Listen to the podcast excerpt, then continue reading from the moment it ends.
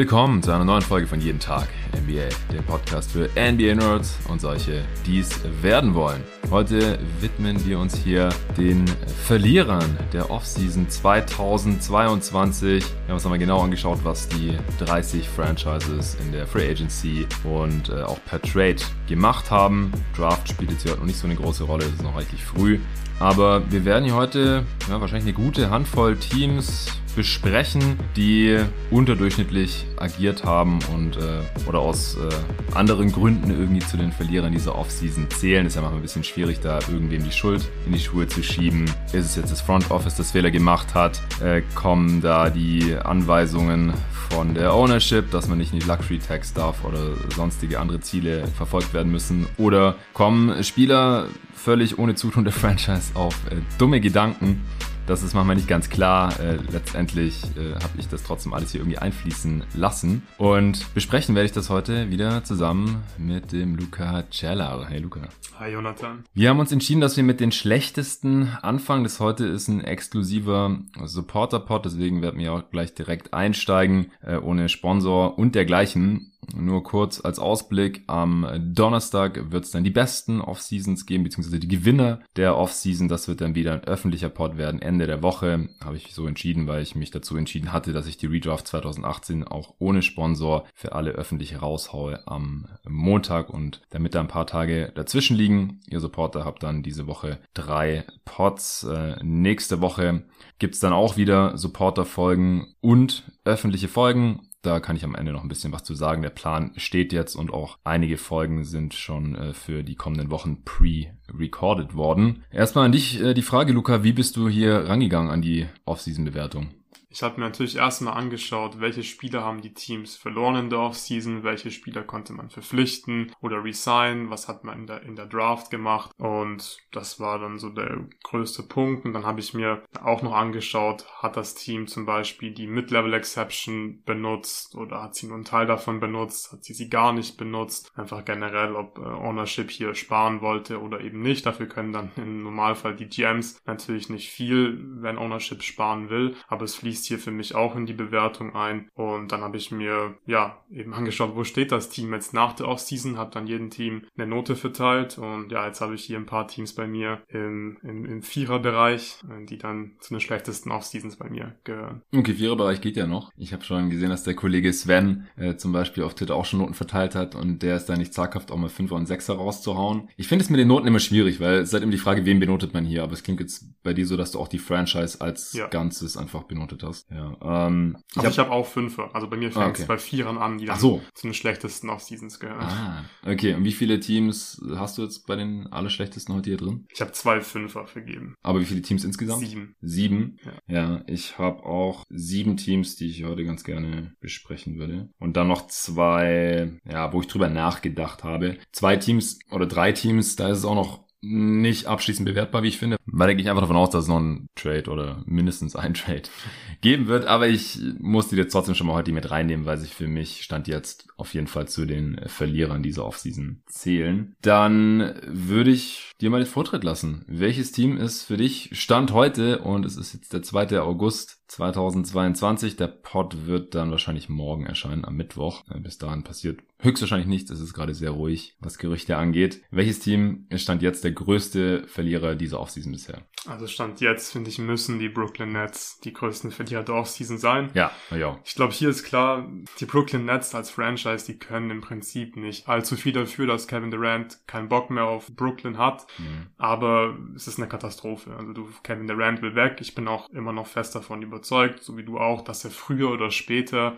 dieses Team auch verlassen wird. Und dadurch ist es eben sportlich eine Katastrophe. Also du hattest James Harden, Kyrie Irving, Kevin Durant, James Harden ist weg. Für den hast du deine ganze Draft im Prinzip getradet. Kyrie Irving ist Kyrie Irving und dann will eben Kevin Durant, der immer noch einer der besten drei Basketballspieler der Welt ist, ja weg und, und das ist einfach eine Katastrophe und was da, also abseits von Durant passiert ist, ist im Prinzip schon ziemlich egal. Also man hat Andre Drummond verloren, Bruce Brown verloren, das tut auch weh, finde ich, Bruce Brown. Ja. Ähm, finde ich, hat er super reingepasst. Klar hat er auch profitiert davon, neben jemanden wie Durant und Kyrie Irving zu spielen, da hat mir wirklich super gefallen da. Ähm, Goran Dragic hat man verloren, Marcus Aldridge hat bislang noch keinen neues Team. Nicholas Claxton hat man resigned, Patty Mills hat man resigned, Kessler Edwards hat man resigned. Dann hat man eben noch ähm, Royce O'Neill reingeholt für einen First-Round-Pick. Auch mhm. kein guter Deal, auch wenn es ein später First-Round-Pick ja, wird. Teuer. Ja, wird wahrscheinlich der von Philly, also ein Late First. Aber es ist eigentlich, ja, es ist im Prinzip egal.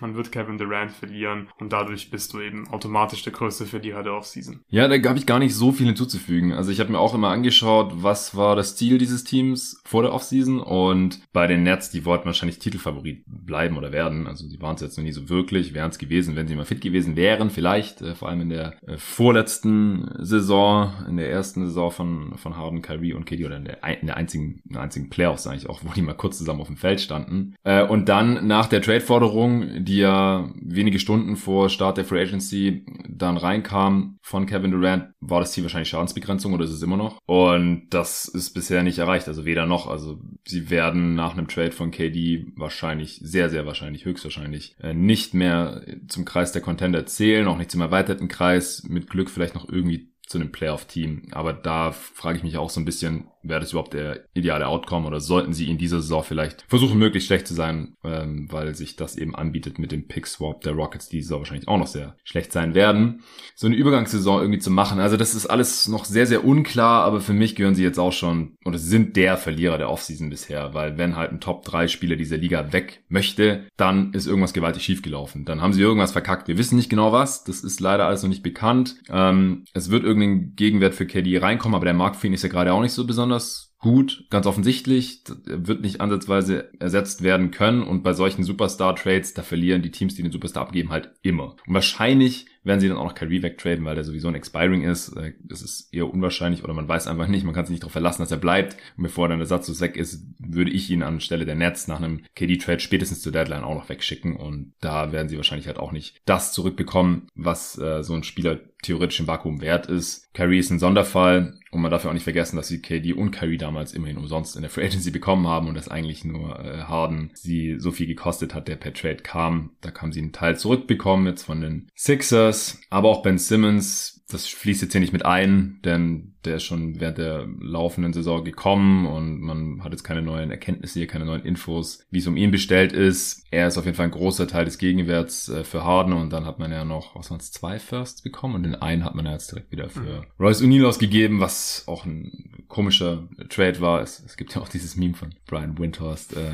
was sich allerdings auf die Jazz bezogen hat. Why would they do that? Ähm, war halt so, waren die ersten Anzeichen für einen äh, Rebuild in, in Utah Utah und da haben die Nets zugeschlagen, was ich nicht verstehe, äh, so wirklich. Ja, Mills und Claxton gehalten, das ist okay. Brown ersatzlos verloren, ist für mich auch nochmal ein Minus, was ich unterstreichen will. Warren zum Minimum könnte ein Stil sein, aber man weiß es halt einfach überhaupt nicht, stand jetzt, deswegen für mich auch kein großes Plus. Hat Upside das Signing, aber who the hell knows, wie gut er sein wird und was er diesem Team dann halt auch überhaupt bringt, weil wir haben nicht, dass es muss stehen wird. Ich finde, sie haben es bisher noch vergleichsweise solide gehandelt. Sie haben nicht KD in einem Panikmove weggetradet oder so, sondern sie sondieren halt den Markt und warten ab. Das können sie sich noch leisten, aber halt aus meiner Sicht auch nicht ewig. Und wo sie dann am Ende hier stehen, hängt natürlich vom Gegenwert ab, was reinkommt für KD, in erster Linie vielleicht auch noch für Kyrie. Aber wie gesagt, allein schon, dass KD halt öffentlichen Trade gefordert hat und auch dieses Hickhack davor mit, mit Kyrie, erst dieses, er will weg, er steigt aus, sign and trade, oh doch nicht, nimmt er doch lieber die Player Option, will da bleiben, dann will KD weg, dann will Curry auch weg, jetzt will Curry da bleiben, egal was KD macht, who the fuck knows. Also es, das macht sie auf jeden Fall zum großen Verlierer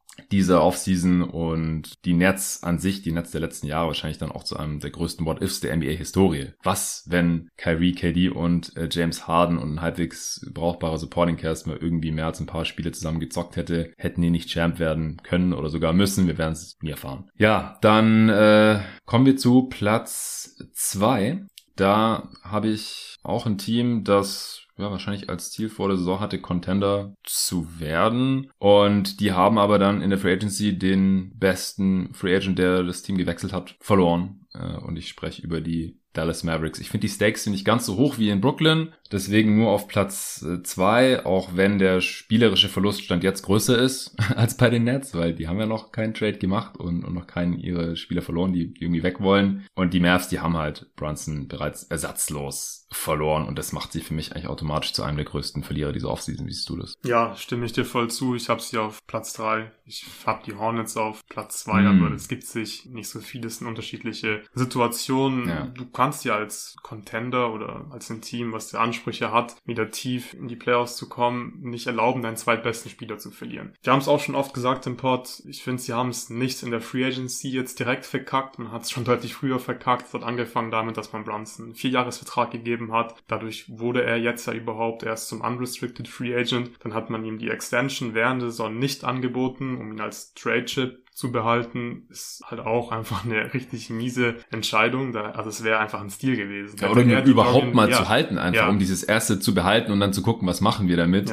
Er hätte sich ja Gerüchten zufolge, Berichten zufolge, äh, mit der Dorian Finney-Smith Extension zufrieden gegeben. Waren das 56 Millionen ja, das oder so? Die Hälfte von dem, was er jetzt bekommen so hat. Ja, Im Nachhinein wäre es ein Ziel gewesen, damals vielleicht noch ein leichtes Gamble, aber niemand kannte Jalen Brunson so gut wie die Dallas Mavericks. Die mussten doch eigentlich wissen, wen sie da haben. Ja. Und das haben sie nicht erkannt. Und ich habe es die letzten Jahre bei diesen Off-Season-Bewertungen, ich mache das ja schon seit Ewigkeiten für jeden Tag NBA, ähm, früher mit dem Julian Lage zusammen, mit dem ich am Sonntag übrigens auch wieder aufgenommen habe. Der Pod äh, droppt aber wahrscheinlich erst übernächste Woche. Und und äh, davor auch bei GoToGuys Wired mit dem Julian und, und anderen Kollegen damals äh, immer angeschaut und immer so behandelt. Irgendwann ist der Zeitpunkt halt gekommen, wo man gewisse Transaktionen oder Deals oder auch nicht gemachte Deals, also die Opportunitätskosten in dem Fall dann ja irgendwie in eine Bewertung einfließen lassen muss. Und jetzt, wo Brunson weg ist, muss man das halt bewerten. Ja, dass sie ja. ihm damals den Vierjahres-Deal gegeben haben, dass er deswegen nicht Restricted äh, Free Agent geworden ist und dass sie ihm nicht die Extension angeboten haben. Wir wussten ja bis zum jetzigen Zeitpunkt, bis zu dieser Offseason nicht, was die Folgen daraus sind. Hätte auch sein können, sie geben ihm einfach 100 Millionen und er sagt, okay, reicht mir, ich bleib hier. Äh, die, die Mavs werden im nächsten Jahr wahrscheinlich mehr gewinnen als nix oder was weiß ich, äh,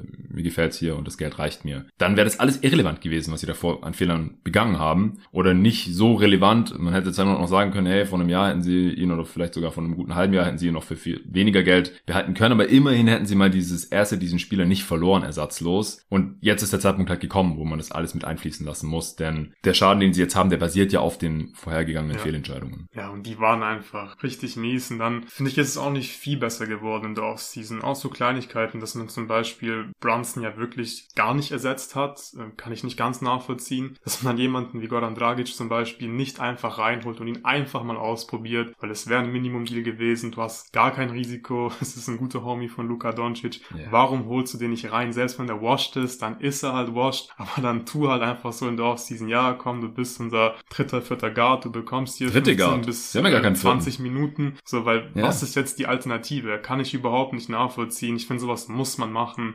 Ähm, einfach damit ein Franchise-Player ja zufriedengestellt wird und so ein bisschen Schadensbegrenzung einfach betreiben, dass man dann irgendwie Dragic sagt, ja, bei uns äh, wärst du mehr so der, ja, Boban einfach, wirst auf der Bank sitzen und wärst bisschen so Cheerleader, kann ich nicht ganz nachvollziehen, auch sportlich nicht, ist für mich die nächste miese Entscheidung gewesen. Ich bin auch kein Riesenfan von dem Javel McGee Signing, so im Vakuum, McGee als Spieler, okay, nice, finde ich, passt da offensiv irgendwie auch gut rein, ist ein Lob-Target. Upgrade zu ähm, Paul. Auf jeden Fall, Lob-Target für, für Doncic, was super passt, weil er einfach natürlich im Pick and Roll unfassbar gut ist. Und da ein bisschen abzugraden, finde ich, macht Sinn, aber es war zu teuer, also die Tax per Mid-Level Exception ist an sich okay, aber drei Jahre kann ich auch nicht nachvollziehen. Jamal McGee hat eine Player Option im letzten ja. Jahr und er wird da einfach 37 sein. Und ich gehe einfach mal davon aus, dass gerade er als Center, als Center bekommt man eben normalerweise relativ günstig auf dem Markt, dieses Geld nicht mehr wert sein wird mit 37. Ja. Also auch diesen Deal bewerte ich negativ. Es ja. ist jetzt kein Riesending, aber es ist kein geiles Signing, finde ich. Ähm, der Wood Trade ist vom Preis her okay. Also ich finde es an sich nicht schlecht, man irgendwie Talent reinholt und Wood da mal irgendwie ausprobieren will. Ich glaube auch, dass es offensiv ganz gut funktionieren kann, weil Wood auch wirklich ein ganz guter Catch-and-Shoot-Schütze ist und wenn du neben Luka Doncic spielst, dann wirst du auch äh, einige offene Würfe bekommen, aber defensiv passt das einfach, finde ich, halt nicht so richtig gut rein und die Mavs, die waren halt vor allem defensiv letzte Saison ziemlich gut und ich kann mir halt vorstellen, dass du mit diesen Signings so diese ganze Chemie, vor allem in der Defense, ähm, der einfach so ein bisschen schade ist. Ich glaube, die können wirklich defensiv defensiv deutlich schlechter werden im Worst-Case-Szenario, weil mhm. sie haben ja vor allem als Team gut verteidigt, gut rotiert, Gegner von der Dreierlinie weggelaufen. Ich sehe nicht, wie du zum Beispiel mit Wood und McGee gemeinsam auf dem Feld jetzt wieder genauso gut von der Dreierlinie läufst wie letzte. Also da erwarte ich einfach, dass sie ein bisschen schlechter werden und deswegen einfach, es ist insgesamt wirklich eine miese Offseason gewesen. Du darfst Brunson nicht verlieren. McGee-Signing bewerte ich negativ. Wood ist okay, aber der Gegenwert war der, der First Rounder der Mavs, mit dem die Rockets dann Tata Washington gedraftet haben. Oder? Ja, die haben nochmal dann getradet. Also es war eigentlich ah. Randall Moore. Ah, ja, stimmt. Und den haben sie dann nach äh, Minnesota getradet und dann war es im Prinzip nur Salary Filler. Also Boban, Sterling Brown, Trey Burke, Marquise Chris. Ja. Da wird jetzt niemand den Mavs spielerisch fehlen. Deswegen der Wood Trade ist vom Preis her meiner Meinung nach wirklich, wirklich okay, aber Wood passt halt als Spieler da nicht so richtig gut rein. Ja, oder wenn er halt einschlägt, dann war halt wieder das McGee-Signing eigentlich überflüssig, genau. weil er bringt, kann ja offensiv im besten Fall auch das vertikale Spacing bringen äh, als Rollman, auch wenn er das irgendwie nicht ganz so gerne macht, äh, wie McGee. Und dazu halt noch das äh, horizontale, das Shooting, genau, das Feld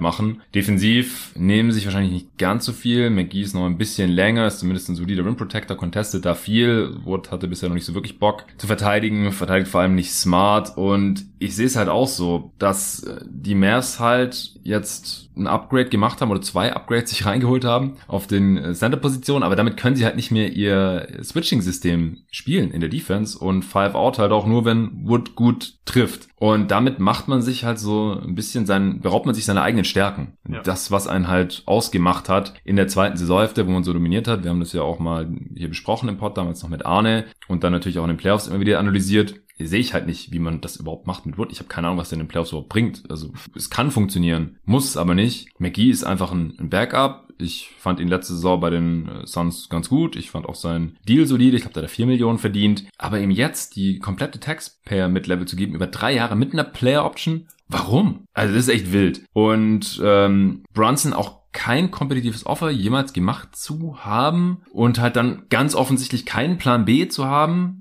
beziehungsweise sich mit dem offensichtlich, offensichtlichsten Plan B ever wahrscheinlich Dragic noch komplett zu verkacken. Also hat er ja dann in einem äh, slowenischen Podcast einfach gesagt, ja, die Mavs haben halt gesagt, ich werde da nicht so viel spielen, hatte ich keinen Bock drauf, bin ich lieber zu den Bulls. Ähm, nicht mal in seinem Trade dann auch, dass man wenigstens eine Trade-Exception hat für Brunson und dann sagt, okay, vielleicht können wir uns später noch irgendeinen Spieler reinholen ähm, und haben so noch was von dem Abgang von Brunson. Es machen ja viele, viele Teams, wo halt der Free Agent sich im Moratorium schon mit dem neuen Team einig wird und dann äh, verhandelt aber das alte Team mit dem neuen Team und wenigstens in seinen Trade und dann zahlt man halt einen Second Round oder irgendwas, dass man halt noch diese Trade Exception hat. Nö, haben sie auch nicht gemacht. Äh, stattdessen gibt es jetzt eine Untersuchung, die wahrscheinlich von den Mavs angeschoben wurde, ob die Knicks nicht getampert haben, weil es war ja eigentlich auch schon vor Start der Free Agency relativ ersichtlich, dass Brunson äh, zu den Knicks gehen könnte oder dass die Knicks ihm auf jeden Fall viel Kohle anbieten werden. Bei uns in der Mock-Off-Season äh, ist er im Endeffekt auch schon zu den Knicks gegangen. Das war nicht an Hahn herbeigezogen. Ja, auf der anderen Seite macht der McGee-Deal ja auch nur Sinn, also das Signing von McGee nur Sinn nach dem Trade für Wood, wenn das auch schon vorher festgestanden hat. Weil, wie gesagt, beide brauchst du eigentlich. Dann hast du noch Paul auf der Bank rumsitzen für 11 Millionen. Und das Ding ist halt, Kleber, da, da sind wir uns, glaube ich, wirklich einig. Das ist, das der, ist beste. der beste Center. Und in den Playoffs waren das ganz klar die besten Liners mit ja. Kleber ähm, auf der 5. Und ich glaube, das wären sie eigentlich immer noch. Und deswegen brauchst du halt McGee und Wood nicht unbedingt in den Playoffs. Ich glaube, du hättest dir schon einfach irgendwie einen billigen Backup-Center reinholen können, damit du einfach einen Backup-Center hast. Aber man hätte sich einfach auf der Guard-Position verstärken sollen. Vor allem, wenn du Brunson verlierst und dann einfach schauen, können wir uns irgendwie auf dem Wing verstärken, können wir uns einen Verteidiger Verteidiger reinholen, die Dreier halbwegs gut trifft. Und ich glaube, dann könntest du einfach da weitermachen, wo letzte so aufgehört hast. Und jetzt, glaube ich, müssen die Mavs ja ihr Team oder ihren Spielstil einfach auch ein bisschen verändern. Und deswegen besteht die Gefahr, dass sie nächste Saison schlechter sind. Und allen voran in den Playoffs, glaube ich. Sie sind ja, genau. nicht mehr so gefährlich in den Playoffs, wie sie es jetzt noch ähm, ja, letztes Jahr waren. Da, da haben sie ja wirklich äh, super Playoffs gespielt, hätten vielleicht sogar in die Finals kommen können, aber ich glaube, jetzt haben wir wirklich einen Schritt zurück gemacht mit dieser Offseason. Sie müssen jetzt eigentlich Big Ball spielen, um ja. den ganzen Dudes irgendwie Minuten zu geben, die da so viel Kohle verdienen. Wir haben äh, Bertans mit 16 Millionen, der nur auf der 4 spielen kann, irgendwas anderes kann er gar nicht verteidigen. Äh, Wood verdient über 14 Millionen, wahrscheinlich defensiv noch auf der 5 eigentlich am besten aufgehoben. Da wird es nicht so super viele Minuten geben, weil du willst ja McGee spielen lassen. Du hast ihm gerade erst äh, die volle Taxpayer mit Level gegeben, der wird 6,2 Millionen jetzt verdienen. Du hast noch Power, der 11 Millionen verdient. Willst du den dann gar nicht mehr spielen lassen? Hast du Kleber, der eigentlich der, wie du gerade schon gesagt hast, der beste Kandidat, der effektivste Spieler auf der 5 ist in dem System. Den musst du jetzt wahrscheinlich ausschließlich auf der 4 spielen lassen oder nur noch sehr wenig auf der 5. Der verdient 9 Millionen. Also, wenn man das mal zusammenrechnet, haben wir auf der 4 und 5 halt 56 Millionen zusammen. Und dann knausest du bei Brunson rum. Wie wär's, wenn McGee sich vielleicht die 6 Millionen schenkt und dann die halt nimmt, um Brunson vielleicht erstmal über zu bezahlen, einfach nur um ihn zu halten. Und über die nächsten Jahre, wenn der Cap jedes Jahr um 10% steigt, dann wird der Brunson-Deal ja wahrscheinlich auch immer besser werden. Und ab 2025 äh, dann wahrscheinlich sowieso okay, spätestens da okay. Also ich verstehe es, wieso man jetzt Brunson vielleicht für ein bisschen zu teuer hält, aber wenn man sich dann auf der anderen Seite anschaut, wo die Mavs jetzt Geld ausgeben, sozusagen fast schon verbrennen, dann wird das Ganze nicht mehr nachvollziehbar oder auch letzten Sommer hat man ja Tim Hardaway Jr. auch einfach gut bezahlt. Ja, ist zwar ein Declining Deal, aber der verdient auch jetzt die ersten zwei Jahre 20 Millionen im Schnitt und dann geht's auf 18 und 16 Millionen runter. Äh, und von dem hat man in den letzten Jahr reichlich wenig gehabt. Ich sehe halt auch nicht, wie Tim Hardaway Jr. irgendwie Brunsons Rolle einnehmen soll. Das haben wir neulich schon beim Power Ranking drüber gesprochen. Und dann hat man halt einfach viel zu wenig Playmaking. Was machst du denn jetzt, wenn Luka Doncic äh, oder Spencer Dinwiddie mal angeschlagen sind oder nicht spielen können? Hast du noch genau einen Playmaker? Oder was ist, wenn die mal beide in der Regular Season nicht spielen können? Dann verlierst du. Dann hast du ein Problem. Spencer Dinwiddie ist relativ verletzungsanfällig. Äh, Luka Doncic, mal sehen, wie er halt in die Saison kommt. Soll er dann 40 Minuten pro Spiel spielen? Äh, und dann ist er in den Playoffs geht er wie auf dem Zahnfleisch. Äh, da muss eigentlich noch irgendwas passieren, weil ansonsten habe ich die jetzt hier auf zwei bei den Verlierern der Offseason. Ich habe sogar ein anderes Team noch auf drei. Ich schaue gerade noch, ob ich noch irgendwas. Ja, genau. Ich, ich habe wie gesagt, dass hier die, die Stakes oder die Auswirkungen sind nicht ganz so hoch wie bei den Nets. Einfach weil der Superstar der Mavs äh, noch jung ist. Aber ich finde es auch relativ problematisch. Wir haben schon gesehen, dass sowas schief geht, wenn man ständig, ja, so in Anführungsstrichen Win-Now-Trades macht, die aber nicht den Unterschied ausmachen. Also auch ständig halt First-Round-Picks wegtradet und dann halt so einen Christian Wood reinholt. Es erinnert mich ein bisschen an die Cavs mit LeBron, als er das erste Mal da war. Die haben auch ständig diese Win-Now-Moves gemacht, die nicht so überzeugend waren. Auch so on the margins ständig irgendwelche Deals verloren. Und dann hat er da halt nichts gewonnen, die ersten Jahre, und hatte halt irgendwann keinen Bock mehr drauf gehabt. Ich will jetzt nicht sagen, dass die Meister schon Gefahr laufen, ähm, aber es ist auf jeden Fall dem Ziel, Luka Doncic am besten seine ganze Karriere in Dallas zu halten, auf jeden Fall nicht zuträglich, wenn man sich, wenn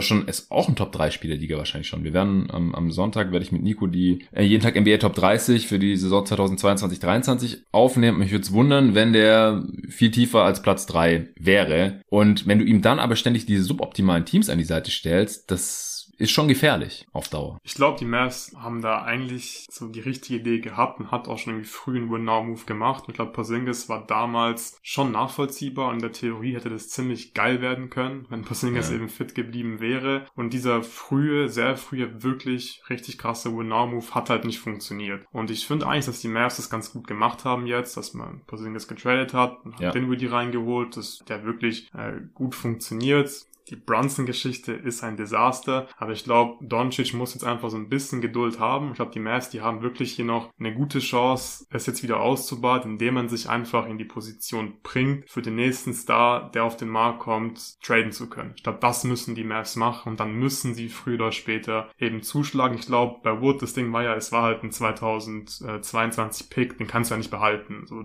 das haben die jetzt, die haben jetzt getradet, plus Salary, finde ich okay für Wood, aber sie dürfen sowas in Zukunft halt nicht mehr machen machen. Da stimme ich mhm. dir voll zu. In Zukunft sollten sie jetzt nicht, ja, einzelne First-Round-Picks für so, ja, Rollenspieler, vielleicht gute Starter im besten, im besten Fall ausgeben, sondern man muss diese Assets einfach bündeln und einfach früher oder später Luka Doncic den zweiten Star an die Seite stellen. Ja, also ich finde, keiner dieser Moves ist für sich eine Katastrophe, aber in der Kombination äh, ist es schon echt mies. Und ja, abschließend kann ich auch noch mal sagen, ich fand den Deal für Porzingis damals auch gut, weil der einfach relativ günstig zu haben war, weil der weg wollte aus New York und zu dem Zeitpunkt halt verletzt war. Und er ist nicht so viel älter als Luka Doncic, man hätte da einen Kern für die Zukunft zwei Stars für die Zukunft ähm, direkt sich zusammenholen können. Hat nicht geklappt und dann hat man das auch irgendwann als Sunk Cost angesehen und nicht ewig noch an Porzingis rumgemacht, sondern gesagt, okay, wir schließen es jetzt hier ab. Fand ich auch gut. Aber wie gesagt, es, es sind halt immer wieder diese Deals on the margins, die mich nicht überzeugen und dann halt in Summe hat Luka Doncic jetzt wieder kein Contender für die kommende Saison um sich herum und wenn die Mavs irgendwas rei reißen, dann liegt es halt an seiner individuellen Klasse und das Kid vielleicht wieder das absolute Optimum rausholt aus dem Roster, das ihm gegeben ist. Aber wie gesagt, das mit dem Smallball und äh, Switching und Five-Out, das sehe ich jetzt mit diesem Spielermaterial halt einfach nicht wirklich. Es sei denn, Christian Wood ist auf einmal ein ganz anderer Spieler als in seiner bisherigen Karriere. So, du hast an äh, zwei die Hornets schon gehabt. Ich habe die an vier, dann lass die erst besprechen. Ich habe mhm. noch ein anderes Team an drei. Die Hornets die wurden übel gefickt in dieser Offseason, das kann man nicht anders ausdrücken, tut mir leid. Äh, können sie relativ wenig dafür, dass äh, ja der mindestens zweitbeste beste Spieler am Abend vor der Free Agency verhaftet wird und ihm jetzt eine mehrjährige Gefängnisstrafe droht mit Miles Bridges, haben wir im Pod oft genug gesagt. Dann die Geschichte mit dem neuen Coach, dass Atkinson abgesagt hat, nachdem er schon zugesagt hat und schon als neuer Coach angekündigt wurde, nachdem die Warriors die Championship geholt haben. Weiß ich nicht. Ist ihm vielleicht irgendwie eingefallen, dass, dass ihm Golden State doch besser gefällt? Oder gibt es eine äh, öffentliche Erklärung mittlerweile? Wahrscheinlich nicht. Aber ich glaube wirklich, dass es, dass es, dass das der Grund ist, dass er doch gerne einfach in Golden State bleibt. Ich glaube, da eine Gehaltserhöhung bekommen hat, aber ich bin mir mm. nicht hm. ganz sicher. Ja, ich finde es nachvollziehbar, dass er lieber der Assistant äh, beim Champ ist, als der Head Coach in, in Charlotte. Das hat schon seine Vorteile. Aber hätte er sich ja mal vorüberlegen können. Oder dass sie dann wenigstens warten bis nach der Championship, dass er sagt, ja, falls wir jetzt hier gewinnen, dann bleibe ich vielleicht da. Äh, aber so sieht das halt ganz übel aus, auch für Charlotte. Und dass dann halt die Coaches, denen man schon abgesagt hat, jetzt auch nicht unbedingt Bock hatten. Mike D'Antoni habe ich zum Beispiel auch eine geile Alternative gefunden. Die Offense hätte ich mir gerne angeschaut. Äh, LaMelo Ball unter Mike D'Antoni. Ja, dann hat halt Steve Clifford, der Charlotte auch schon kennt, irgendwie gesagt, gut, ich mach's. Aber der passt halt überhaupt nicht rein, haben wir ja beim viel zu frühen Power Ranking letzte Woche auch schon besprochen. Aber ich finde halt, die Stakes sind jetzt noch nicht so super hoch für die Hornets. Die waren kein Contender, die wären auch kein Contender geworden, egal was hier passiert wäre. Die wollten wahrscheinlich einfach ein Playoff-Team werden, endlich mal die Playoffs kommen. Und da hätten sie natürlich mit Miles Bridges viel bessere Chancen drauf gehabt. Und man muss ja auch schon langsam aufpassen, dass man jetzt hier nicht jahrelang äh, irgendwie nur ums Play-In mitzockt, weil LaMelo Ball, ja, der kann jetzt bald eine vorzeitige Extension unterschreiben. Das ist halt die Frage, will der halt dann langfristig da bleiben? Weil ohne den sieht es dann in Zukunft natürlich auch düster aus. Auch hier spielen wieder Fehlentscheidungen der letzten Jahre mit rein. Äh, man zahlt immer noch Batum, der schon seit Jahren solide bei den Clippers zockt. Äh, und der Gordon Hayward Deal ist immer noch kacke. Ich habe den in der vorletzten Offseason damals ja aufs äh, schärfste verurteilt. Und das bewahrheitet sich leider bisher, dass, dass er das Team halt nicht auf die nächste Stufe heben kann und halt auch oft verletzt ist, wenn es dann um die Wurst geht. Leider. Aber erklär du vielleicht mal, mach du doch mal den Case, warum du sie hier an zwei gesetzt hast. Also ich stimme dir zu, die Stakes sind natürlich in Charlotte nicht so hoch wie zum Beispiel in Brooklyn, wenn du ja Kevin Durant verlierst, davor James Harden verloren hast. Aber ich finde, es ist sportlich einfach eine Riesenkatastrophe, dass du mal Bridges ja verlierst, in Anführungszeichen. Klar, sie können nichts dafür, dass er ein Hund ist. So ja. ist auch gut, dass er keinen Vertrag bekommt. Ja. Und es ist einfach nicht die Schuld von den Hornets, aber ja, rein sportlich ist es ein Desaster. Und ich finde, sie machen einfach einfach insgesamt keine gute Figur. Ich meine, die letzten Off-Seasons, die, die waren, ich weiß nicht, die waren immer, finde ich, schwierig einzuschätzen, weil sie, weil sie, finde ich, halt eher so ein bisschen so Win-Now-Moves gemacht haben. Sie haben ja ganz klein mal gepusht, damit sie halt ins, ins Play-In, beziehungsweise in die Playoffs kommen. Aber für meinen Geschmack war das halt auch irgendwie ein bisschen zu früh, weil abgesehen von Lamello und Miles Bridges, finde ich, hast du, hast du noch nicht genug junges Talent im Kader, dass du sagen kannst, okay, wir versuchen jetzt schon die Playoffs zu bekommen, weil ich finde, da fehlt offensichtlich einfach, da fehlen noch Pieces einfach. Und mhm. wenn du in Charlotte bist, dann glaube ich, holst du dir diese Pieces halt einfach am ehesten und am wahrscheinlichsten über die Draft rein. Und das haben sie sich halt so ein bisschen verbaut, indem sie damals Hayward geholt haben, Rogier geholt ja. Haben. Dann warst du halt schon zu gut, um zu tanken oder einfach schlecht zu sein, wo einen Pick zu bekommen, aber halt auch zu schlecht, um wirklich als safe ein Playoff-Team zu sein. Und jetzt finde ich diese, diese, diese Situation einfach, äh, ich weiß nicht, es ist richtig ernüchternd einfach so. Du bist mhm. jetzt jetzt definitiv schlechter als nächste Saison. Ich sehe kein Szenario, wie die irgendwie besser werden, wie die in die Playoffs kommen.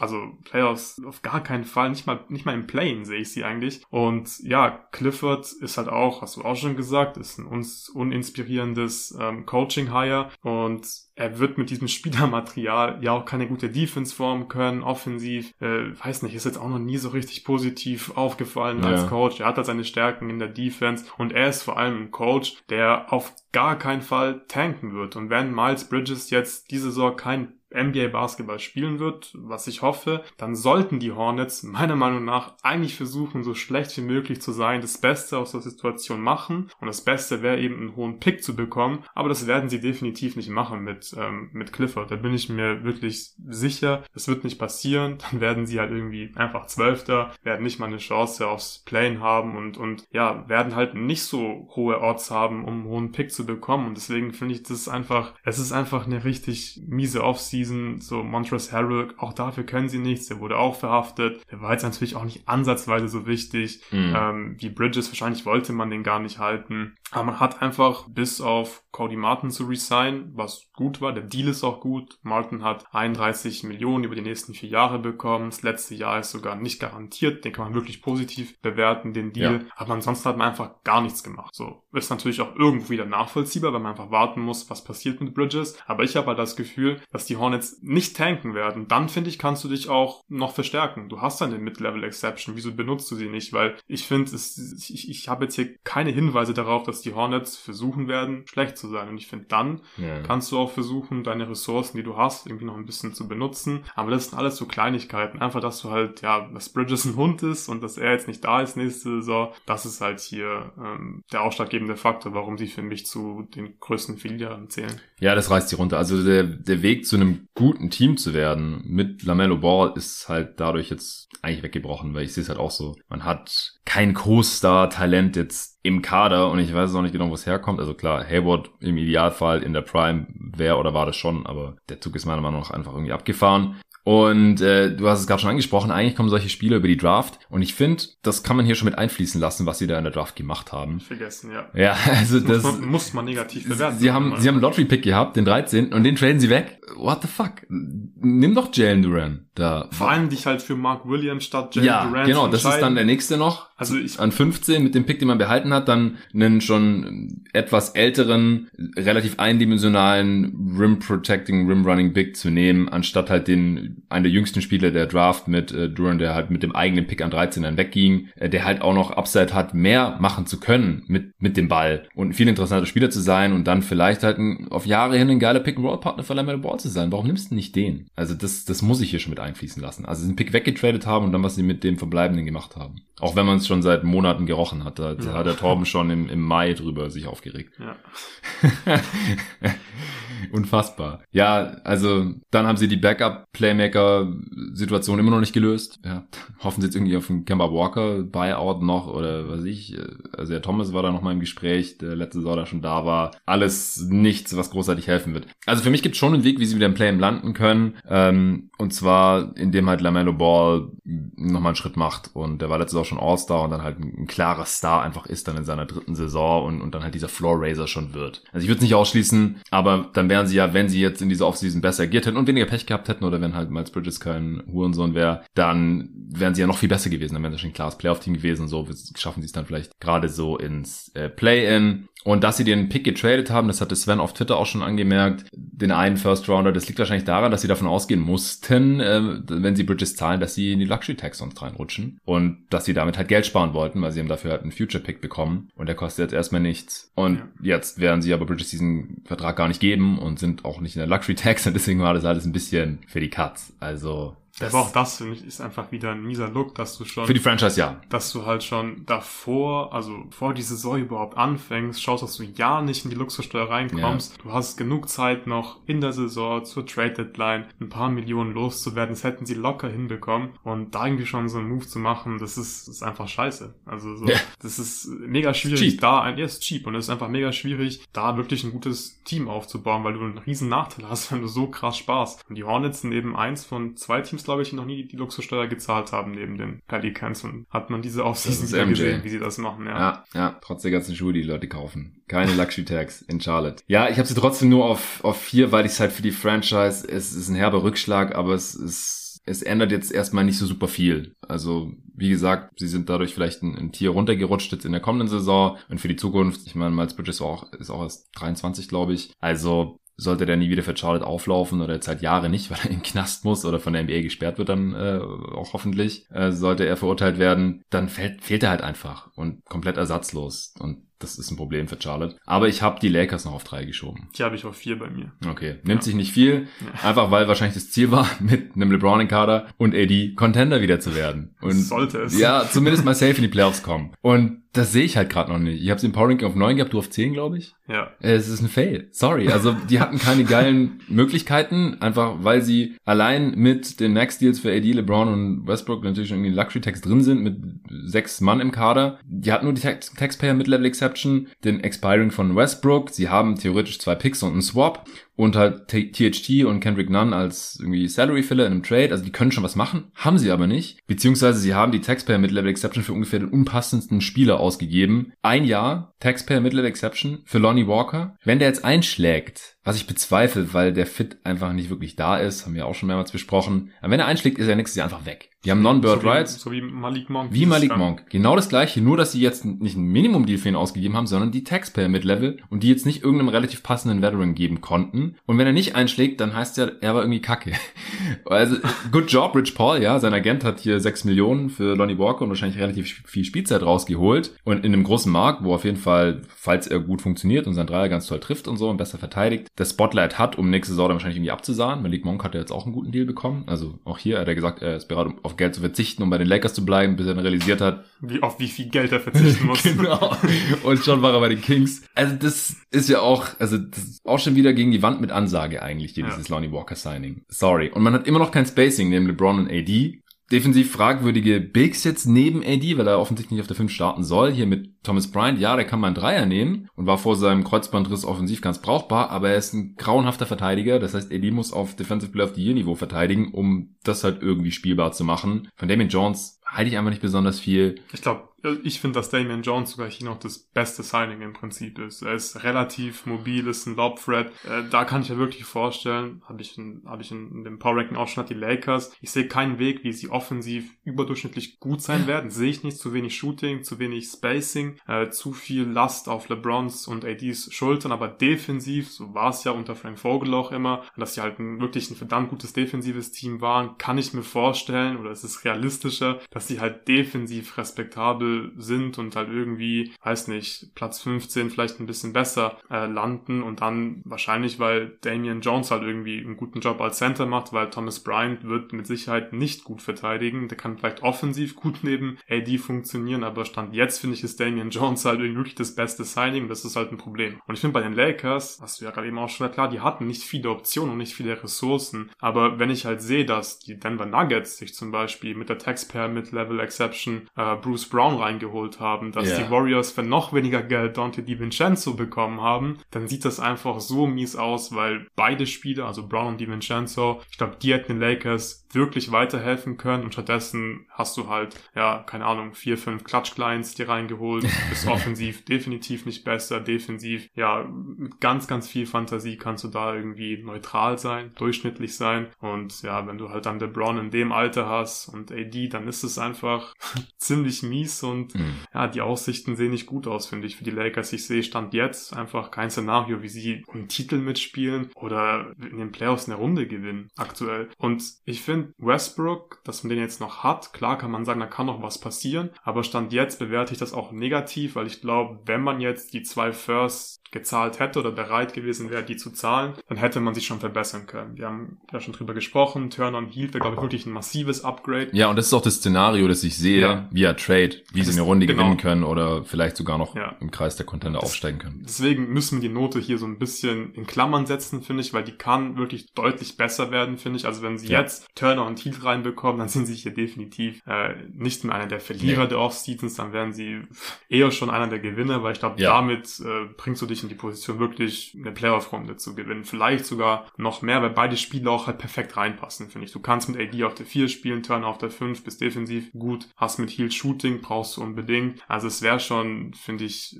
nahezu perfekt. Aber offensichtlich sind sie ja nicht bereit, diese zwei Firsts zu zahlen. Und Stand jetzt gehe ich halt nicht davon aus, dass sie es machen werden und werden halt eher dann für Lakers Verhältnisse cheap sein, wahrscheinlich. Und Hm. Dann werden sie dieses Team halt nicht so verbessern, wie sie es eigentlich müssten, damit man hier noch das Beste aus, aus den letzten Jahren von äh, LeBron hier ja rausholt. Ja, könnte noch Verhandlungstaktik sein, dass sie das noch nicht äh, gezahlt haben, die zwei Firsts ähm, und den Swap. Wenn sie das am Ende nicht machen oder wenn am Ende vor allem kein Trade zustande kommt, dann sind sie auf jeden Fall auf Platz drei. Ähm, Ja, Kyrie halt vielleicht, vielleicht macht man es deswegen auch noch. Ja, genau. Ich glaub, Kyrie ich glaube daran, genau, wahrscheinlich ist Kyrie Plan A und falls das nicht klappen sollte, dann halt Hield und, und Turner. Und man versucht natürlich eher nur ein First zu zahlen statt zwei, geschweige denn noch den, den Swap mit draufzulegen.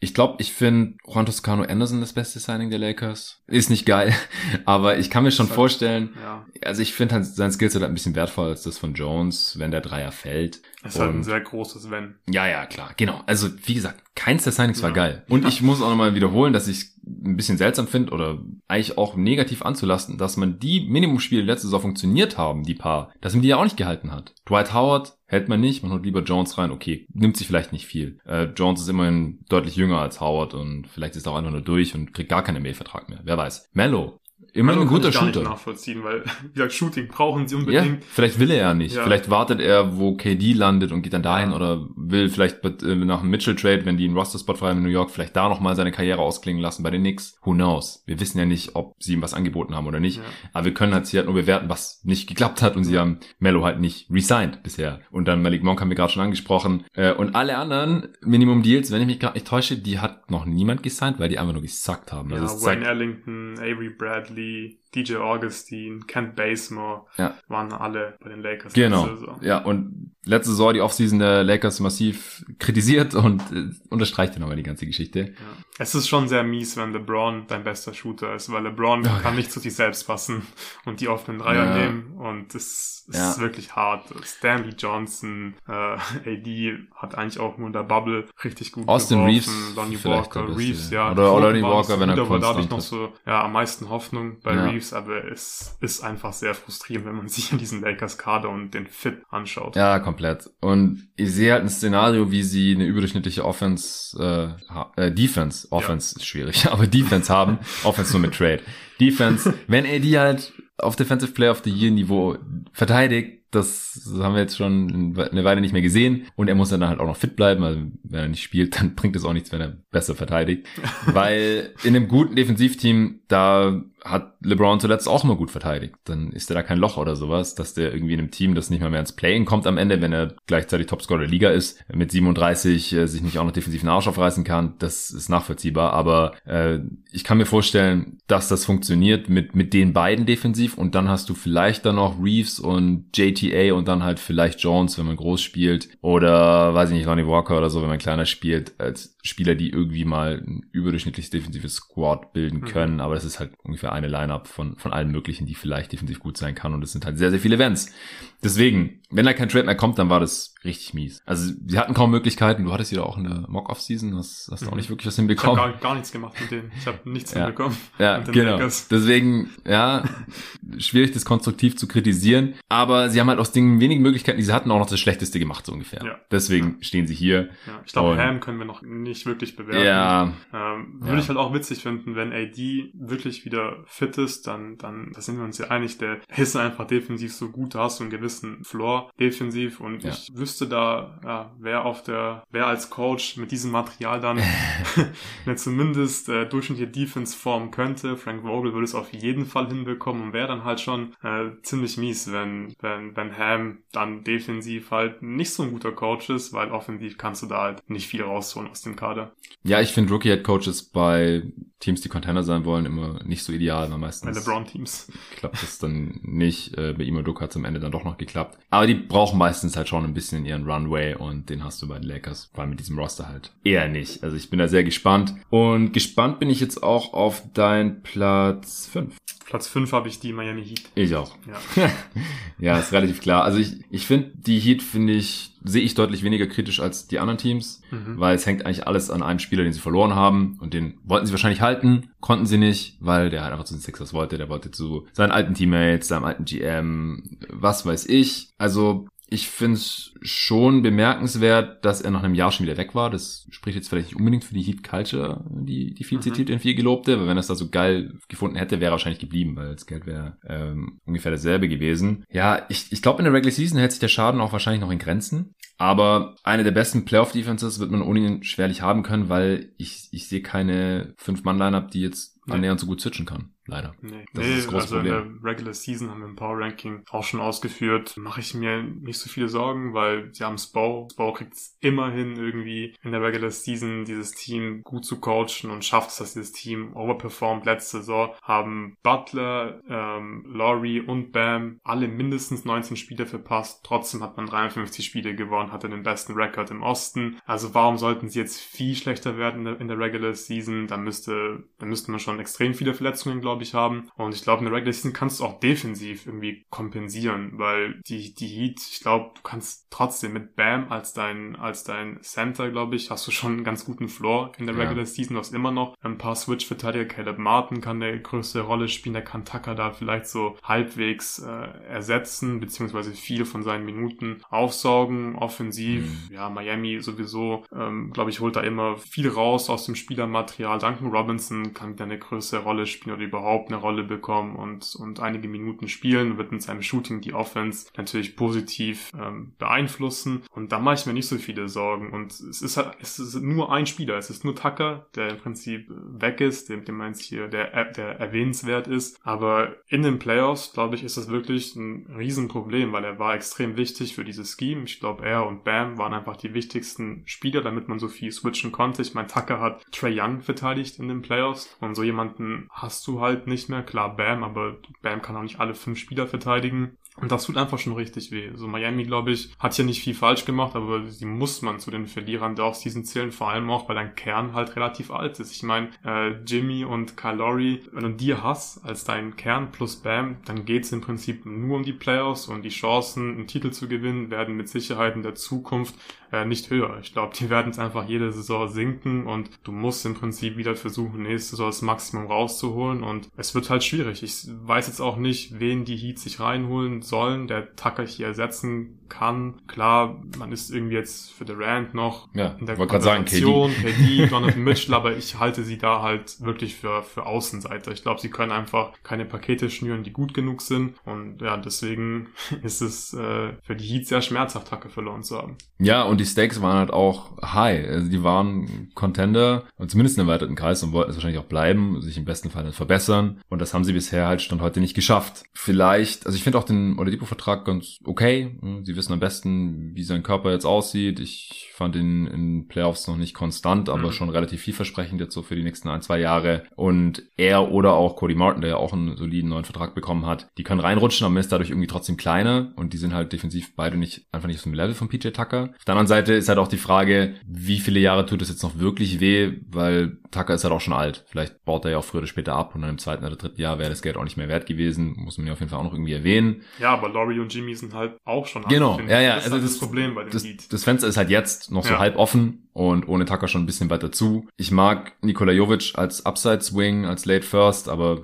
ja, der wird halt diesem Team wahrscheinlich eher nicht mehr helfen können, weil so schnell wird er nicht gut genug werden. Das, das federt das halt alles noch so ein bisschen ab, aber für mich waren sie hier auch ein relativ klarer fünfter Platz, einfach weil es hier gerade darum geht, um die Championship mitzuspielen und Mhm. das ist halt schwierig geworden ohne PJ Tucker. Auf Platz 6 habe ich die Washington Wizards. Glaube ich, die Chicago Bulls. Okay, die habe ich auf sieben. Ja, ich finde, bei den Wizards habe ich auch die niedrigsten Stakes von allen Teams, weil da geht es einfach nicht um besonders viel. Ja, genau. Play-in, vielleicht Playoffs, vielleicht doch kein Play-in, wenn es schief läuft oder so. Das, die sind einfach so weit weg von dem Titel. Aber ich musste die mit hier reinnehmen bei den Off-Season-Verlierern, einfach weil der Beal-Vertrag so mies ist. Ja. Also die haben sich jetzt Beal zum Franchise-Player auf Lebenszeit gemacht und zementieren sich damit brutal im Mittelmaß und haben halt aber auch kaum eine Chance, Beal bei der Bedarf für halbwegs irgendeinen Gegenwert zu traden, weil er einfach immer Nein sagen kann wegen der No-Trade-Clause, weil er ungefähr der am besten verdienende Spieler der ganzen Liga sein wird und beides halt ziemlich ohne Not. Ja. Also klar, der war Free Agent jetzt, aber wo hätte er denn hingehen sollen, wenn sie sagen, nee, du kriegst nicht die No-Trade-Clause. Also ich glaube, man hat sich hier einfach ein heftiges Ei gelegt und wahrscheinlich wurde sich darauf schon zur letzten Deadline verständigt oder wann auch immer man halt Beal das letzte Mal gefragt hat, so ey, willst du hier eventuell dann langfristig bleiben, weil wenn nicht, dann würden wir dich jetzt traden. Dann hat er wahrscheinlich gesagt, nee, ich bleib da, ich würde gern da bleiben, ich werde auch bleiben, wenn ihr mich bezahlt und dann hätte ich aber auch gerne eine No-Trade-Clause, damit ich für immer hier bleibe, beziehungsweise ihr mich nicht einfach traden könnt und dann haben sie wahrscheinlich überlegt, hm, entweder wir traden ihn jetzt oder wir behalten ihn für immer und haben sich halt für für immer entschieden. Ja, dann sich für das andere zu entscheiden und zu sagen, wir traden ihn, obwohl der eigentlich da bleiben will, ist vielleicht auch leichter gesagt als getan für eine Franchise wie die Wizards. Aber trotzdem, also die Upside ist jetzt halt einfach überhaupt nicht mehr da und Biel wird überbezahlt sein. Da bin ich mir einfach sehr, mhm. sehr, sehr, sehr sicher. Ziel war wahrscheinlich jetzt hier in der Offseason ein solides Regular Season Team zu sein, konstant in die Postseason zu kommen. Damit scheint Ted Leonsis äh, ja schon zufrieden zu sein. Der Upside für mehr ist nicht da. Dieses Ziel hat man jetzt vielleicht auch halbwegs erreicht. Ich, ich fand das Signing von DeLon Wright ganz gut und ja, den, den KCP-Deal habe ich auch irgendwie verstanden. Er hat jetzt mit Monte Morris da noch einen soliden Backup-Point gehabt. Das war vorher ein Problem. Man hat einen Haufen Forwards im Kader, wenn Porzingis fit ist, mit Gerford und so ist die Big-Rotation auch einigermaßen solide. Das ist halt irgendwie ein solides Team. Aber der Beal-Vertrag, der ist halt so heftig mies, dass ich die Wizards hier auf sechs setzen musste. Ja, habe ich nicht viel viel hinzuzufügen. Ich hätte den Deal, Deal vielleicht noch negativer bewerten können. Ich glaube, es ist einfach ganz klar, dass das, das ist vielleicht wirklich einer der schlechtesten Verträge der Liga, ja, relativ schnell sein wird. Einfach mit der No-Trade-Clause, mit dem Trade-Kicker, den hat er, glaube ich, auch noch. Ja, stimmt. Ähm, also, ich, er konnte sich diesen Vertrag ja wirklich einfach, glaube ich, ja, selbst gestalten, den Wizards hinlegen und die haben dann unterschrieben, er auch, und dann war das Thema gegessen, aber ich finde halt, die Moves zum Rum waren halt irgendwie okay okay, aber es könnte vielleicht sogar noch schlimmer aussehen, wenn Johnny Davis halt ein Bust ist, die Summer League. Mhm. Äh, die war jetzt nicht so super vielversprechend. Will also angeschlagen. bewerten. Ja, genau. ich glaube, er hatte Rückenprobleme genau, ja. und dann spielt sich einfach ja. nicht. So. Ich denke, gut, wenn man sich jetzt die Offseason dann nächste so anschaut, dann kann das schon nochmal das Ganze hier so ein bisschen in die eine oder in die andere Richtung ähm, beeinflussen. Den Trade für KCP, ja, finde ich halt irgendwie auch neutral eher. Also Monte Morris ist ein guter Backup, vielleicht ein solider Starting Point Guard, man hat halt Need adressiert, aber eigentlich finde ich halt KCP so den besten Spieler in diesem Deal. Und es hat ja. auch so ein Skillset, den die, den die Wizards halt gut gebrauchen könnten. Jemanden, der verteidigen kann und der Dreier treffen kann. Da hatte man halt auch Netto als, als Backup Point, hat man ziehen lassen. Ich glaube, den hätte man zum Beispiel halten können, einfach irgendwie Raul anders. Sinio. Ja, Raulsinho halten, irgendwie halt andersweitig noch einen Point Guard holen über die Free Agents. Die haben sie auch gemacht mit DeLon Wright. Also insgesamt finde ich es nicht gut und die Wizards waren hier auch nicht weit davon entfernt, in meine Flop 7 7 reinzurutschen. Also ich kann es sehr gut nachvollziehen. Okay, mein letztes Team in der Flop 7 sind die Bulls. Dann hast du ja offensichtlich noch ein anderes Team drin, das ich mhm. nicht in meiner Flop 7 habe. Aber lass erst über die Bulls, die Bulls sprechen.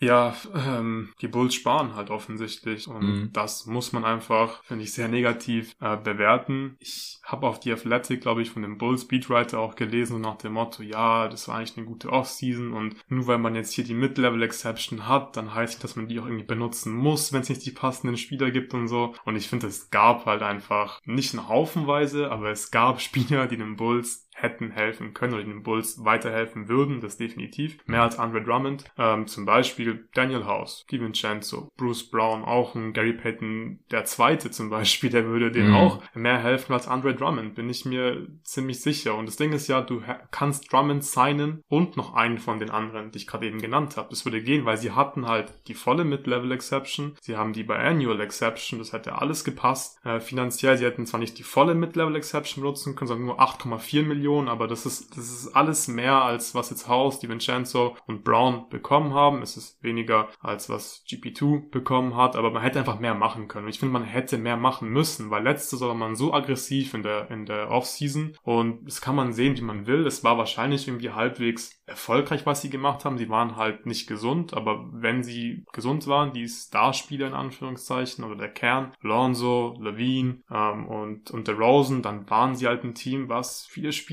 gewonnen hat. Und deswegen finde ich, musst du da einfach weitermachen. Die so. Ja. Jetzt halt irgendwie zu sparen, ist halt nicht konsequent. Genau. Weil ich finde, die Richtung von den Bulls einfach mega langweilig jetzt. Es ist irgendwie klar, sie sind jetzt so ein bisschen im, im Mittelmaß und da werden sie auch bleiben. Da stecken sie so ein bisschen fest, weil klar kann man sagen, wenn jetzt alle fit sind und, keine Ahnung, Ayo sich zum Beispiel noch voll gut entwickelt, dann ist da ein bisschen mehr drin. Sehe ich nicht so richtig. Den fehlt es einfach extrem an, an, an Wing-Verteidigern und an, und an Shootern auch noch. Vucevic als Big, da hast du eh einfach ein Ceiling in den Playoffs und ja, deswegen finde ich, muss man diese Offseason negativ bewerten und dadurch, dass sie gespart haben, gehören sie einfach zu den Verlierern der Offseason für mich. Und klar, mhm. das Levine Resigning bewerte ich positiv, aber das hast du gerade eben schon bei Beat angesprochen. Was war denn die Konkurrenz oder wer war die Konkurrenz. Also soll jetzt Levine ja. bei, weiß nicht, soll er bei den Pistons sein oder bei den Pacers? Es wäre halt für ihn, Spurs. würde es einfach nicht so viel Sinn machen, ja. weil er würde auf Geld verzichten und die sportliche Perspektive wäre in diesen Teams halt nicht besser. Also vor allem nicht, vor allem nicht jetzt besser. Und ich glaube, darum geht's halt Levine wahrscheinlich auch. Sportlich äh, braucht er halt irgendwie eine solide Perspektive und natürlich viel Geld. Und da hatten die Bulls einfach das beste Angebot. Und das war ja eigentlich auch klar vor der Offseason. Damit habe ich gerechnet, dass sie ihn resign. Es ist positiv, aber ich bewerte es jetzt nicht extrem positiv, dass sie Levine gehalten haben, weil die Gefahr war einfach nicht so groß, dass er irgendwo mhm. anders unterschreibt. Und deswegen unterm Strich, ja, sehr, sehr ernüchternd, die Offseason. Und sie haben noch eine Play-Option gegeben. Ja. Immerhin kein Trade-Kicker, hey. Ja. Ja, äh, No Trade geht natürlich nicht, weil Levine noch nicht äh, lang genug bei den Bulls ist. Ja, sehe ich alles sehr ähnlich. Ich finde das Drum, Drum Signing und auch Dragic halt okay, aber es ist halt ist nicht okay. das Maximum aus den Möglichkeiten ja. gemacht. Ich finde, die Stakes sind ein bisschen höher als bei den Wizards, weil die Bulls halt letztes Jahr schon zeitweise, als sie fit waren, ein sehr gutes Regular Season Team waren und ich im Gegensatz zu den Wizards halt auch eher sehen kann, dass sie vielleicht mal eine Playoff-Runde gewinnen können. Aber ich sehe es eigentlich nicht so wirklich, weil ich bin nach wie vor nicht von Vooch und auch nicht von DeRozan als äh, Playoff-Spieler überzeugt und das haben sie ja auch gegen die Bucks wieder wunderbar bewiesen. Ich, ich habe es ja damals schon massiv kritisiert, äh, der Trade für Vooch und auch der für DeRozan. Jetzt sind sie halt in dieser Position, die ich halt, ich kann es ja verstehen, wenn äh, Teams wie die Wizards oder auch wie die Wolves irgendwelche Moves machen, um irgendwie relevant zu werden oder zu bleiben oder zu sein. Aber die Bulls oder die Knicks die haben eigentlich alle Möglichkeiten in den Märkten, wo sie sind. Ja, die sind im Spotlight. Die haben riesige Märkte, die haben Umsätze, die könnten eigentlich auch auf die Luxury Tax scheißen, weil sie genug verdienen und so weiter und so fort. Die sind Free Agent Magneten, da kommen dann die äh, Veterans hin fürs Minimum, um Titel mitzuspielen, wenn man Contender mit ist und so weiter und so fort. Da verstehe ich halt nicht, wieso man sich so ein Mittelmaß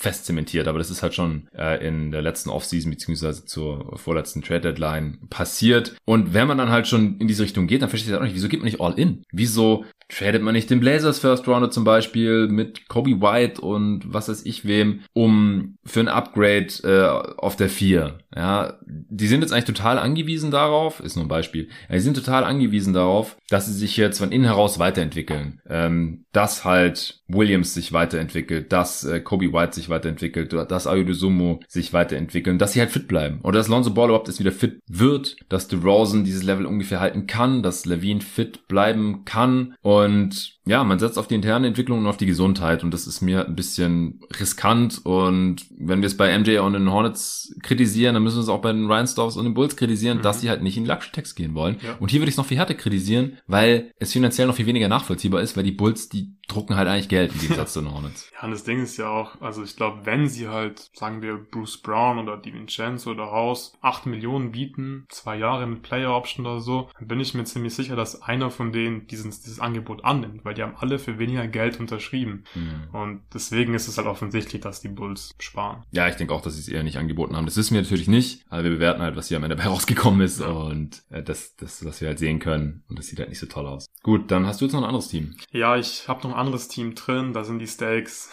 überhaupt nicht so hoch und ich kann auch nachvollziehen, wenn man sie jetzt hier gar nicht drin hat. Sind auch hier bei mir auf Platz 7. Ich habe die Pacers noch als Verlierer der Offseason. Ja, okay. Äh, bei mir einfach aus dem Grund, weil es halt mit dem DeAndre Ayton Signing nicht geklappt hat. Man hat ihm ähm, Offersheet angeboten, was er dann auch unterschrieben hat. Dafür hat man dann auch Cap Holds renounced und man hat äh, Spieler gewaved und gestretched. Das sind alles sehr, sehr kleine Summen und spielt eigentlich nicht wirklich eine Rolle, aber ist halt nicht so gut gelaufen und muss man halt negativ bewerten, finde ich. Und ich glaube auch die Pacers, die hatten auch so ein bisschen Ambitionen, was mit ihrem Cap Space zu machen. Ich glaube, den Pacers wäre es lieber gewesen, also deutlich lieber gewesen, jetzt die Andre Ayton zu holen, schon einen Kern zu haben mit Halliburton und Ayton, als jetzt erstmal noch drauf zu warten, bis man den nächsten guten jungen Spieler bekommt, über die Draft dann wahrscheinlich. Vielleicht ist es Matherin, das kann gut sein. Mhm. Es ist einfach jetzt halt noch mal ein bisschen langsamerer Rebuild. Und ich glaube, die Pacers, die hätten das gerne ein bisschen beschleunigt mit die Andre Ayton eben. Ähm, keine Ahnung, es wäre, glaube ich, kein schlechtes Signing gewesen. Ich kann es nachvollziehen. Ah, ich glaube, mir hat es weniger gefallen. Ich glaube, dann hätte ich die mit hier reingenommen. Ja, ja weil lieber ein paar, ja, lieber bessere Chancen auf Wembanyama haben jetzt in der kommenden Draft und halt ein paar Spieler evaluieren. Äh, Wäre auch auf die Spielzeit von sehr Jackson zum Beispiel wahrscheinlich gegangen, mhm. auf Goga, lass doch die jetzt mal ein bisschen ausprobieren. Es hängt für mich bei den Pacers auch noch vom Gegenwert ab, den sie jetzt für Miles Turner, ich kann mir nicht vorstellen, dass Miles Turner die Saison da abschließt, ist ja auch expiring und wahrscheinlich auch bei die Hield, der halt auch schon, ist jetzt schon 30 oder 29 ist. hängt davon ab, wen sie jetzt dafür im Gegenwert bekommen. Ähm, aber das ist halt auch so ein bisschen der Punkt, weil ich bin mir nicht sicher, ob sie wirklich jetzt Buddy Hield und Miles noch vor der Saison traden oder ja. ob sie erstmal mit denen starten, dann werden sie eh nicht schlecht genug sein, um wirklich richtig gute Lottery Odds zu haben. Der Return für Brockton war, finde ich, auch mager. Ich kann es persönlich zwar nachvollziehen, dass man als Trade Partner von dem Pace da nicht viel mehr anbietet, aber ich glaube, es ist einfach, es ist einfach ein bisschen zu wenig im Endeffekt. Was war der Gegenwert, kannst du mal sagen? Es war der 2023er First Round Pick der Celtics und dann im Prinzip mhm. nur Salary Filler plus Neesmith halt. Also, also der 30. Pick genau, wahrscheinlich. Stauskis, Malik Fitz, Juan Morgan, Neesmith 2023 First. Ja, es wird halt, wie du gesagt hast, wahrscheinlich der 30. Ja, und Neesmith könnte vielleicht ja. noch ein Playoff-Spieler ja. sein. Und äh, Playoff, äh, NBA-Spieler erstmal. Ja, aber ich habe ja schon gesagt, ich kann es nachvollziehen, wenn man sich hier nicht drin hat. Ich glaube, sie wollte halt mit dem Cap Space was machen. Ich finde, man hätte schon ausprobieren können, was die Andre Ayton halt in der größeren Rolle machen kann, weil bei den Suns, klar, da, da ist die Rolle einfach ein bisschen kleiner, bei den Pacers wäre sie definitiv viel größer gewesen. Vielleicht hatte er einfach noch mehr Upside mhm. und hätte sich da weiterentwickeln können, aber es ist jetzt auch nicht so schlimm, weil vor allem haben sie halt nächste Saison immer noch Cap Space, sie haben jetzt schlechte Verträge, äh, oder sie können jetzt immer noch schlechte Verträge aufnehmen, also die Pacers, die können hier immer noch gute Moves machen und sind nächste Offseason noch flexibel, aber ich zähle sie trotzdem hier zu den Verlierern der Offseason. Ja, also ich glaube, der mit Abstand wichtigste Move der Pacers in dieser Offseason war der Pick. Mhm. Und davon wird es abhängen, wie die Offseason in ein paar Jahren bewertet wird, ob Matherin halt der richtige Pick war an sechs oder nicht. Hast du noch über ein anderes Team ja, hier irgendwie nachgedacht? Ja, wollte ich dich gerade fragen, ob wir ein Team nennen können, die ich hier nicht zu den Verlierern der Offseason zähle. Wahrscheinlich jetzt im Nachhinein sollte ich die Pace auch nicht zu den Verlierern der Offseason zählen, weil sie haben nicht wirklich viel verloren. Ich fand ich fand's einen geilen Nerd-Pick. So ich, ich fand's ja, gut. Also ich, ich fand sie nicht so gut, aber yeah. richtig viel verloren haben sie nicht. Ähm, das gleiche gilt vielleicht so ein bisschen für Memphis. Da kann man, finde ich, einige Moves halt irgendwie so halbwegs nachvollziehen und man muss halt die Jar-Extension einfach positiv bewerten. Ja, keine, keine Player-Option. Player ja. Und dadurch sind sie halt für mich keine Verlierer und man kann das finanziell alles irgendwie nachvollziehen, dass man, dass man äh, Kyle Anderson zum Beispiel nicht hält und vor allem halt den jungen Spielern mehr Spielzeit geben will. Allerdings sehe ich die Grizzlies halt ja schon als, als Contender oder im Kreis der Contender und da habe ich mir insgeheim halt eigentlich eher das Gegenteil gewünscht und habe mhm. gehofft, dass die halt einen Win-Now-Move vielleicht machen, weil die waren jetzt schon das Team, das, das gegen die Warriors, den Champion, finde ich, die beste Figur gemacht haben und darüber haben, hast du ja auch schon im Pod schon tausendmal gesprochen. Das Fenster mit Jar ist wahrscheinlich mhm. ein bisschen kleiner oder dein, du hast früher dein, du kommst früher in dein Championship Window rein und ich ja. finde, es wäre angebracht gewesen, hier zu versuchen, das Team zu verbessern. Sie haben Tyus Jones gehalten, guter Move. Sie haben Kyle Anderson ziehen lassen, kein guter Move, finde ich, vor allem, weil jetzt Jaron Jackson Jr. verletzt ist. Danny Green wird dem Team wahrscheinlich halt diese Saison nicht helfen. Der Typ ist alt, der Typ hat einen äh, Kreuzbandriss und dafür halt die Anthony Melton zu traden, der dir definitiv geholfen hätte dieses Jahr, ist halt alles, ja, nicht so nice, finde ich. Also man hätte da einfach, finde ich, mehr machen können dafür, dass man, dass man sich in die bestmögliche Position bringt, so viele Spiele wie möglich zu gewinnen und vor allem halt in den Playoffs einen guten Kader zu haben. Jetzt hast du halt sehr viele Rookies. Du hast, glaube ich, die haben zwei First-Round-Picks gehabt und ja, es ist nicht so überzeugend, aber durch die, durch die Jar Ich glaube, die haben fünf Rookies, kann das sein? Oder mindestens vier. Ja, in der zweiten. also Two-Ways sind die, äh, ist, äh, äh, die haben Vince Williams genau, gedraftet. Und Kenny Lofton hat auch ein Two-Way. Kenny Lofton, Kennedy Chandler, ähm, David genau, Roddy. David Roddy war First Rounder und äh, Jake LaRavia. Genau, das sind die zwei First Rounder, dann eben noch ähm, zwei Second Rounder und ein äh, Two-Way, also ein Undrafted. Genau, fünf Rookies. Spieler. Und das ist halt, finde ich, ein bisschen viel für ein Team, was ja eigentlich höhere Ambitionen hat. Ja, und, und jetzt wird wahrscheinlich Santi Aldama da eine Rolle bekommen. Killian Tilly ist noch da, also quasi die Picks der letzten Jahre. Zay Williams Rolle wird wahrscheinlich größer werden. Also es war keine Win-Now-Off-Season, aber ich ich muss sagen, ich vertraue dem Front Office der Grizzlies da eigentlich fast blind. Weil letzte Offseason sah es auch schon so aus, als würden die jetzt eher nochmal einen Step nach hinten gehen und dann auf einmal nicht das beste Team im Aber Westen. haben sich halt trotzdem einen Veteran wie Adams halt reingeholt. So, und da war schon klar, dass der halt, dass der halt ja. ja spielen kann und halt, da weißt du, was du halt bekommst, finde ich. Und ich würde jetzt nicht darauf vertrauen, dass Santi Aldama zum Beispiel in den Playoffs spielbar ist. Und wenn er halt zum Beispiel nicht spielbar ist, ja. wenn sie da niemanden finden, dann haben sie halt schon ein Problem, finde ich. So, ich habe sie aber auch nicht als Contender gesehen. Ich, ich finde das alles nicht so wild irgendwie. Ähm, Triple J wird jetzt vielleicht ein paar Wochen ausfallen, Minimum, Maximum ein paar Monate. Ja, und ich habe hab sie auch im Power Ranking schon abgestraft und muss mich dafür dann auch auf mhm. Social Media irgendwie rechtfertigen. Aber ich glaube, die Leute haben das alles gar nicht im Schirm, dass Triple J verletzt ist und dass sie halt ja. die ganzen Wets verloren haben und nur mit Rookies ersetzt haben. Und verletzten Danny Green. So, die werden wahrscheinlich schlechter werden. Ja, ich, ich finde es nicht so schlimm, ehrlich das gesagt. Ist, das, das ist witzig, weil ich finde sie, ich, ich hatte sie höher im Power Ranking als du. Ich mache mir dann in der Regular Season auch relativ wenig Sorgen.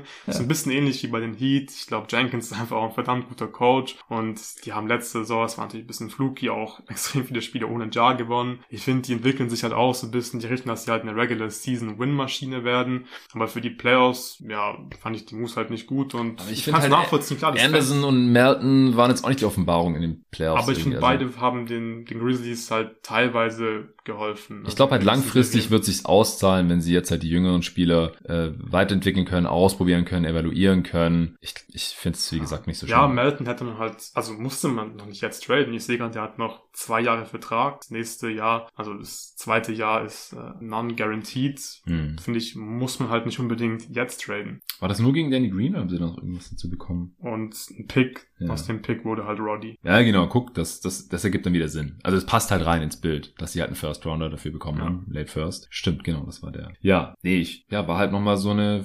Verjüngungs-Off-Season. Mhm.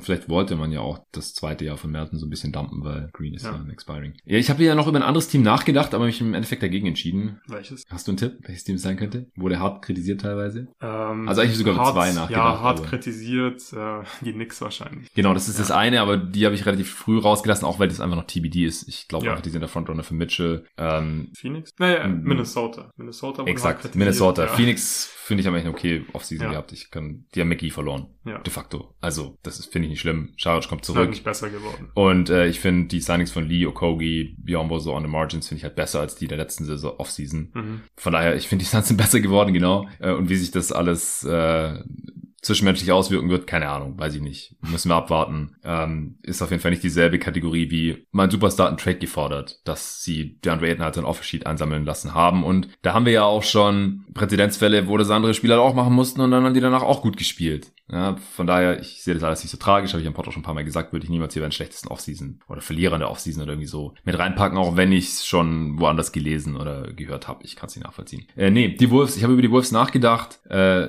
du hast wahrscheinlich auch nicht bei den besten Offseasons, oder? Deswegen nee, komplett im Mittelfeld. Ja, ich habe alle Teams Noten mm. verteilt, ich habe eine 3 bei mir bekommen. Ja, dann, dann lass kurz über sie quatschen. Ja. Äh, weil sie haben halt schon die Farm für Gobert getradet und damit halt ein ziemlich hartes Ceiling aufs Team genagelt. Das hat jetzt höchstens eigentlich Anthony Edwards noch durchbrechen kann, mhm. wenn er sich über die Laufzeit von Goberts Vertrag zum Top-5-Spieler irgendwie entwickelt oder so, was durchaus im Bereich des Möglichen ist. Aber ansonsten haben sie jetzt halt keine Option mehr, sich zu verbessern eigentlich, nee. weil sie einfach keine Picks mehr haben. Der eine ist geschützt, die anderen sind ungeschützt. Aber ich finde es nicht so tragisch, weil sie ihr Ziel halt erreicht haben und dann mit Anderson, Rivers und Forbes auch noch sinnvolle mhm. Wets gesigned haben. Ich finde auch äh, Moore und Minot sinnvolle Picks soweit äh, wir das jetzt schon bewerten können. Also die, das Ziel war halt offensichtlich ein sehr gutes Regular Season Team zu werden. Das, das werden sie sein die nächsten Jahre, da habe gar keine Zweifel dran. Und dass sie konstant in die Playoffs kommen, weil die Wolves das einfach noch nie geschafft ja. haben. Und die haben einfach äh, keine Runde mehr gewonnen, seit Kevin Garnett da war. Und das wollen sie jetzt wahrscheinlich irgendwann mal ändern. Und das werden sie halt wahrscheinlich auch ändern. Wirkt jetzt ein bisschen ungeduldig, wenn man halt sieht, die haben einen 20-jährigen Anthony Edwards und Cat ist auch noch Pre-Prime. Aber ich glaube halt, dass die jetzt auf Jahre hin eine Macht in der Regular Season im Westen sein werden, ähnlich wie es die Jazz halt mit Gobert waren. Und in Playoff-Matchups finde ich sie eigentlich vielseitiger als die Jazz. Also ich glaube auch nicht, dass die defensiv abseits von Gobert so stinken werden. Haben wir ja auch schon mal direkt nach dem Trade besprochen. Und ich glaube halt, dass auch danach ein Retool, also wenn Goberts Vertrag dann ausläuft, noch möglich sein wird, um den dann Mhm. Ja, wahrscheinlich so ungefähr der Prime befindlichen Edwards und Late Prime äh, Carl Anthony Towns. Ja, also man hat jetzt dieses Team und, und that's it. Ich find's besser als die eigentlich All-In-Trades äh, von den Bulls für Vooch und DeMar DeRozan zum Beispiel.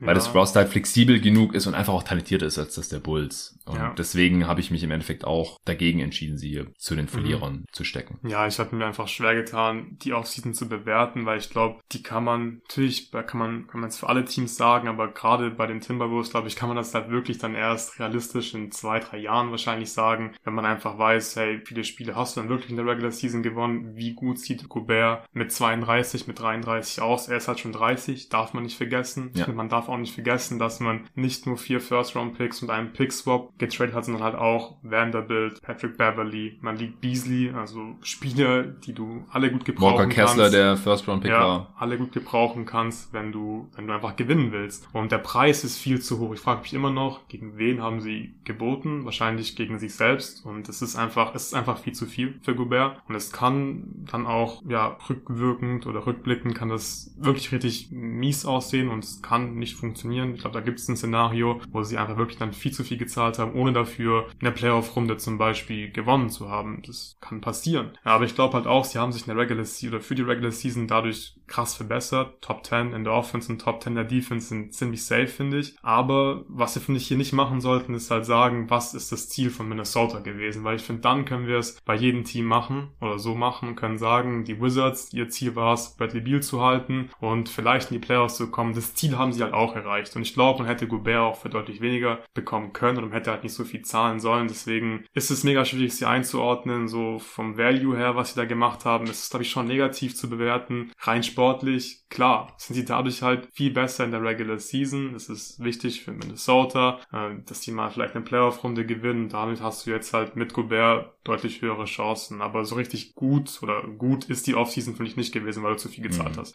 Ja, noch zwei Dinge dazu. Ich schaue nicht nur, haben sie ihr Ziel erreicht, sondern ich schaue erstmal, was war das Ziel? Höchstwahrscheinlich. Mhm. Oder was sollte das Ziel sein? Äh, haben sie es erreicht? Und dann natürlich auch, was hat es gekostet? Also nur das Ziel zu erreichen, das sie mhm. offensichtlich mhm. hatten, das reicht mir noch lange nicht, um die Offseason nicht schlecht ja, zu finden. Aber zieht der Preis für Gobert das nicht für dich auch nochmal? Auf jeden Fall. Und das wäre meine andere Frage jetzt. Was wäre die Note, wenn Gobert nur ein First-Round-Pick gekostet hätte und diese ganzen Spieler dann oder zwei oder einer, drei. Einer der Gewinner gewesen. Genau. Also wenn, wenn ein First Rounder unprotected, dann Note eins wahrscheinlich. Ja. Äh, dann bei zwei First Roundern, ja, da ist schon nicht mehr ganz so toll. Ja. ja. Wahrscheinlich kann man immer eine Note abziehen pro First Round Pick und deswegen bin ich im Endeffekt halt auch bei einer 4 Plus gelandet. Der letzte ist immerhin protected. Ähm, weil, weil so fucking teuer waren, weil sie jetzt halt dieses, dieses Ceiling schon so ein bisschen haben durch diese Unflexibilität und halt diese massive Abhängigkeit von Anthony Edwards, der das Team mit dem Skillset, das er jetzt hier schon mehr als angedeutet hat, am ehesten halt noch in eine andere Sphäre katapultieren kann. Bei Kehrt sich nicht so ganz und bei mhm. Dilo halt erst recht nicht. Ähm, aber trotzdem, das Team ist mir jetzt im Endeffekt äh, zu gut und ich kann halt dieses Ziel auch einfach nachvollziehen in diesem Markt bei den Wolves, jetzt auch mit dieser neuen Ownership Group und so. Ich bin ja eigentlich schon jemand, der Teams gerne auf eine Championship ausrichtet und gerade halt in Märkten wie New York, wie bei den Knicks. Deswegen, ja, mal sehen, also sie haben Brunson bekommen, ähm, sie haben Picks eingesammelt gegen den Pick in dieser Draft. Ähm, Kemba Burks war relativ günstig nach Detroit gedumpt und sind vielleicht auch, weil sie Brunson reingeholt haben, jetzt Frontrunner für, für Mitchell. Vielleicht hat er deswegen jetzt auch noch mehr Bock drauf bekommen. Keine Ahnung, mir hat so ein Retooling-Jahr bei den Knicks besser gefallen. Aber dazu hat man halt irgendwie auch schon den falschen Coach.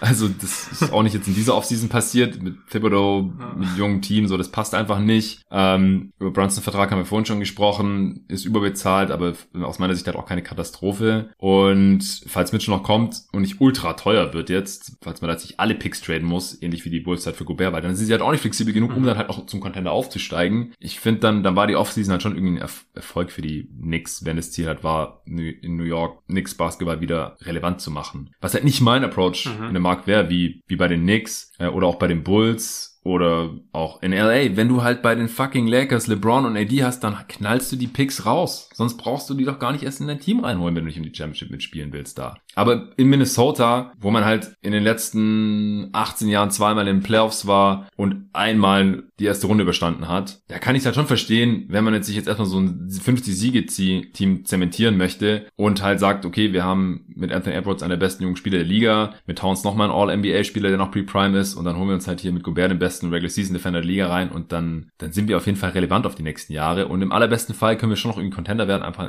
Anthony Edwards so, so gut ist. Dann zahlen wir das, dann finde ich das keine gute Offseason, aber ich finde es halt keine Katastrophe und wird es halt nicht zu den schlechtesten Offseasons zählen. Ja, ja, sportlich ist es halt gut, viel besser geworden, aber man hat dafür halt zu viel rausgehauen. Ich glaube, positiv muss man auch die anderen Signings der Timberwolves bewerten. Ich finde, genau. das fällt mir alles ziemlich gut. Austin Rivers fürs Minimum, Brent Forbes fürs Minimum, dann natürlich vor allem Kyle Anderson, 18 Millionen, zwei Jahre, ist jemand, der den Timberwolves wirklich auch, glaube ich, weiterhelfen kann in gewissen Playoffs-Matchups halt irgendwie auch effektiv sein kann, ist natürlich limitiert, aber das ist schon ein ganz gutes Signing und Torian Prince, die Extension, finde ich auch gut, 14,5 Millionen über zwei Jahre. Also sie haben abgesehen von dem Gobert-Deal, finde ich schon gute Transactions einfach gemacht. Ja, genau. Stimmt, das habe ich vorhin erwähnt und das äh, zieht sie auch nochmal ein bisschen hoch. Ja, da würde ich im Endeffekt wahrscheinlich auch bei einer 3 Minus landen. Wir haben jetzt weitestgehend verzichtet, die Noten zu nennen. Also die Wizards und Bulls hätte ich auch wahrscheinlich im, also die Bulls hätte ich im 4 Plus Bereich, Wizards 4 Minus. Mhm. Wo hast du die jeweils? Uh, Wizards habe ich eine 3 bis 4, mhm. aber habe ich vorhin ja schon gesagt, vielleicht muss ich den Beal-Vertrag noch schwerer gewichten. Ja, der wiegt halt schon schwer. Uh, weil es einfach so mies ist. Ähm, ich habe die Bulls auch bei einer 4 plus, Miami dann bei einer 4, ja. Lakers 4 minus, Dallas 4 bis 5, Brooklyn 5, Charlotte 5. Ja, ich habe Charlotte halt nur äh, bei einer 4, aber mhm. ich finde es halt, wie gesagt, schwierig mit den Noten. Sie sind ja. einer der größten Verlierer der Offseason und sie können ja. nicht wirklich was dafür und deswegen tue ich mich da schwer, eine schlechte Note zu geben. Nee, ich fand es auch sinnvoller, so wie wir es gemacht haben, ja. einfach zu nennen. Genau. Unsere Flop 7 war es ja im Prinzip. Genau, also wir sind uns einig, Nets wegen allem, was da passiert ist bisher diesem Sommer, äh, auch wenn noch nicht alles passiert ist, was wahrscheinlich noch passieren könnte vor Start der Saison oder zumindest vor der Trade Deadline, wir werden sehen, äh, vorläufig der Verlierer der Offseason, einfach weil sie vom Mitfavoriten, bei den Wettanbietern waren sie auch immer ganz lange der Favorit, äh, jetzt zu einem Team ge geworden sind, die sehr wahrscheinlich einfach nicht im Titel mitspielen können. Das ist ein riesiges Problem. Äh, dann haben wir über die Mavs gesprochen, ausführlich, hauptsächlich ja wegen dem Brunson-Verlust und dass sie kein Playmaking jetzt äh, dafür in Kader reingeholt haben, dann die ganzen Bigs, dass das alles nicht so passt, dass ihr Scheme nicht mehr so laufen können, wie es es eben sehr gut funktioniert hat. Äh, die Hornets vor allem wegen der Miles Bridges Geschichte, aber auch weil sie cheap sind und äh, wie sie den Draft behandelt haben. Dann äh, die Lakers, was sie aus ihren wenigen Möglichkeiten gemacht haben, ist auch einfach mies bisher. Mal sehen, was da noch per Trade kommt. Die Heat vor allem, weil sie Tucker verloren haben und jetzt auch nicht mehr so spielen können wie vorher. Und äh, die Wizards wegen dem wirklich harten, harten Deal für Bradley Beal und die Bulls auch, weil sie wenig aus ihren Möglichkeiten gemacht haben. Gut, dann war's das. War jetzt doch ein bisschen länger, als ich gedacht hätte. Ich habe gedacht, ja, sind wahrscheinlich eine Stunde durch, was wir noch groß sagen zu den Teams, aber wie das halt manchmal so ist bei uns, ist es jetzt doch deutlich über eine Stunde geworden. Ähm, wie gesagt, der Pod erscheint dann am Mittwoch für alle Supporter. Und ich kann noch kurz raushauen, was hier noch so geplant ist in nächster Zeit. Nächsten Montag erscheint dann, also die besten Off-Seasons erscheinen am Donnerstag wahrscheinlich. Da nehmen wir den Pod auf und hauen ihn wahrscheinlich auch direkt raus. Oder die Gewinner der Off-Season, einfach als Pendant zur heutigen Folge. Dann am Montag erscheint die Redraft von 1997. Die habe ich mit dem Hassan schon am Sonntag aufgenommen. Dann nehmen wir äh, noch eine Answering-Maschine auf. Wir werden dann rechtzeitig Fragen auf Steady einholen. Äh, nächste Woche, bevor du dann in Urlaub nach Kroatien abhaust. Und äh, in der folgenden Woche, da bin ich dann im Urlaub. Sollte bis dahin noch ein Trade passieren, gibt es natürlich einen Emergency-Pod. Ich hoffe, das ist klar. Aber ab Mitte August wird es dann schwierig, weil da bist du im Urlaub und ich dann auch. Und dann ja, wird es halt erstmal keinen Emergency-Pod geben. Falls dann da was passiert, dann haben wir halt leider alle irgendwie Pech gehabt erstmal. Aber es werden weiterhin Pods droppen, die ich teilweise schon aufgenommen habe, beziehungsweise noch aufnehmen werde. Am äh, Montag, den 15.8. kommt dann wahrscheinlich der Pod, den ich mit Julian aufgenommen habe. Da haben wir nochmal uns verschiedenste Artikel, die er damals für GoToGuys.de geschrieben hat, angeschaut. Da haben wir über äh, Biases gesprochen bei der NBA-Analyse oder auch einfach so als NBA-Fan. Wir haben über die Auswirkungen des Drei-Punkte-Wurfs auf die NBA nochmal gesprochen, äh, über Pace, also Spielgeschwindigkeit in der Liga und äh, was das zu bedeuten hat. Wir haben über die Kreuzung von äh, Politik und Sport gesprochen, da hat er mal drüber geschrieben gehabt und er hat seinen allerersten Artikel 2012 für GoToGuys über das Teambuilding der Mavs geschrieben. Das ist jetzt bald zehn Jahre her, das war in der Rückschau auch nochmal interessant für die letzten Jahre mit Dirk und auch die Zeit nach Dirk, die ja mittlerweile schon seit ein paar Jahren läuft. Äh, da haben wir uns auch nochmal drüber unterhalten. Das ein sehr, sehr schöner Pod geworden. Der kommt dann äh, Mitte August. In derselben Woche kommt dann noch die besten Picks der Drafts 2003 bis 2013. Das nehme ich morgen mit dem Nico zusammen auf. Freue ich mich auch schon drauf. Das sind die Jahrgänge, die wir alle zusammen auch redraftet haben. Nico und ich. Und äh, da ja, machen wir nochmal ein Ranking der besten Spieler, die in dem Zeitraum gepickt wurden. Sprechen auch über ein paar Busts. Das war eine Frage, die mal für die Ernstmaschine reingekommen ist. Dann haben wir gesagt, dann nehmen wir uns äh, gerne einen Abend Zeit. Und das ist dann eben morgen, erscheint aber erst wahrscheinlich am 18. achten. Dann erscheint als nächstes ja Franchise Draft Grading. Das wird wahrscheinlich ein Zweiteiler. Äh, nur ihr Supporter könnt beide Teile hören. Der eine oder andere Part, den ich gerade schon erwähnt habe, wird wahrscheinlich auch exklusiv für euch Supporter sein. Ähm, ich werde mit Torben mir anschauen, wie die 30 Franchises so die letzte Dekade über gedraftet haben. Wer hat da einen guten Job gemacht, wer eher nicht. Das wird auch was Größeres. Äh, erscheint dann am 22. und 25.8. eben in zwei Parts. Und dann ab Ende August wird wahrscheinlich jeden Montag wöchentlich ein Teil der äh, Consensus Top 30 Spieler hier bei jeden Tag NBA für die Saison 2022-23 erscheinen. Das nehme ich jetzt schon am Sonntag auf. Ich sammle gerade schon die Listen von den Kollegen. Ich habe das Gremium vergrößert. Freut mich sehr, da haben äh, Leute, neue Leute zugesagt, ihre Liste einzureichen und dann werden wir die Liste hier enthüllen. Stück für Stück und wahrscheinlich werden es eher eine Top 40 oder so. Ich kann mir vorstellen, dass da ein größerer Spielerpool Stimmen erhalten hat für diese äh, Top 30. Dann Nico und ich gleichen es ab mit unseren persönlichen Top 30 Listen. Das ist immer ein Riesenspaß. Ich habe mega Bock und das äh, werden wir jetzt wie gesagt am Sonntag aufnehmen. Erscheint dann aber erst ab Ende August bis Mitte September und ab Mitte September geht's dann wieder los mit äh, ja, tagesaktuellen Pods falls bis dahin was passiert ist, gibt's da dann erstmal ein Update und dann geht's los mit 30 Saisonvorschau-Pods hier bei jeden Tag NBA und äh, die meisten davon werden auch exklusiv im Supporter-Feed erscheinen. Das kriegt ihr dann aber alles noch mit. Da werde ich jetzt dann auch noch langsam anfangen vom Urlaub, äh, das alles ein bisschen durchzuplanen und die Experten für die jeweilige Franchise äh, ranzuholen. Das wird dann alles ab Mitte September aufgenommen bis irgendwie Mitte Oktober bis kurz vor Saisonstart. Da gibt's dann auch nochmal ein Power Ranking Update nach unserem viel zu frühen Power Ranking. Dann nochmal Westen und Osten komplett durchgerankt.